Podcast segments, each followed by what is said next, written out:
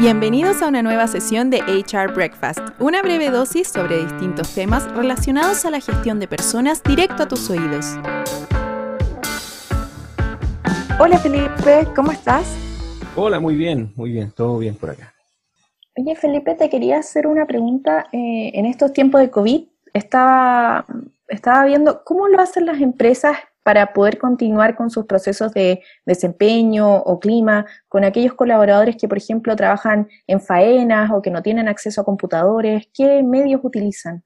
Mira, una de las cosas que está pasando con, toda esta contingencia es que las empresas están teniendo que dar cuenta que algunos de los supuestos que tenían eh, podrían haber sido eh, desafiados anteriormente o antes. Uno de, los, uno de los problemas que siempre nos encontramos cuando implementamos soluciones tecnológicas de recursos humanos en empresas que, como tú dices, tienen operarios o personas que trabajan sin computador, es que nos dicen que la gente no va a poder participar porque no tiene correo electrónico, porque no tiene un computador a mano. Pero la verdad es que... Lo que uno se imagina.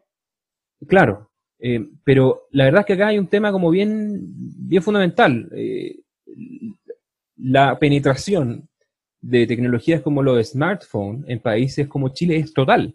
O sea, hay, hay por cada 100 habitantes hay 134 planes de celular en Chile. Entonces, a pesar de que las personas no tengan acceso a computador, muy probablemente tienen acceso a un smartphone. Y en ese smartphone, si tú estás utilizando tecnología que está desarrollada de forma correcta, tú vas a poder hacer todos estos temas de, eh, de recursos humanos y de transformación digital sin ningún problema. Eh, ¿Qué es lo que frecuentemente pasa? ¿O cuáles son las cosas que los clientes nos dicen como contraargumentos para esto?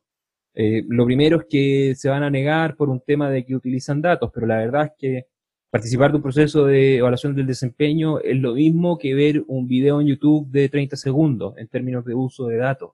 Es mínimo.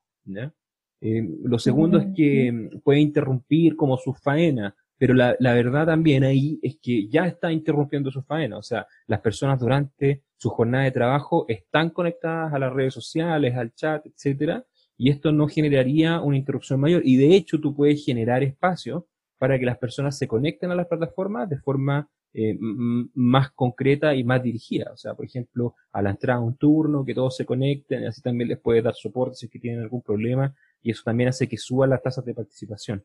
Entonces acá lo que es muy importante es como el, lo que los gringos llaman el efecto Sunday Monday.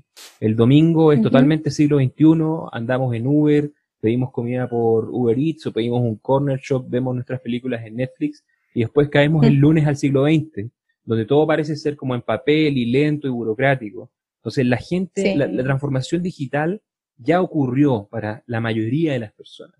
Los dispositivos están en su bolsillo y no capitalizar de eso es algo que las empresas ahora, con todo lo que está pasando, se dan cuenta que era un error. Entonces yo confío que a la vuelta de esta, de esta crisis, las empresas puedan utilizar estas nuevas tecnologías y la penetración de estas nuevas tecnologías para impulsar sus proyectos de transformación digital y para derribar estos mitos como que la gente que no tiene un computador o no tiene un correo asignado no va a poder participar. Ellos ya participan del mundo digital. Perfecto. O sea, adaptarnos a la era digital usar lo que la gente ya tiene. Ahora que ya desayunaste, déjanos tus comentarios en nuestras redes sociales. Encuéntranos en LinkedIn como Ragni y en Facebook y Twitter como Ragni Oficial.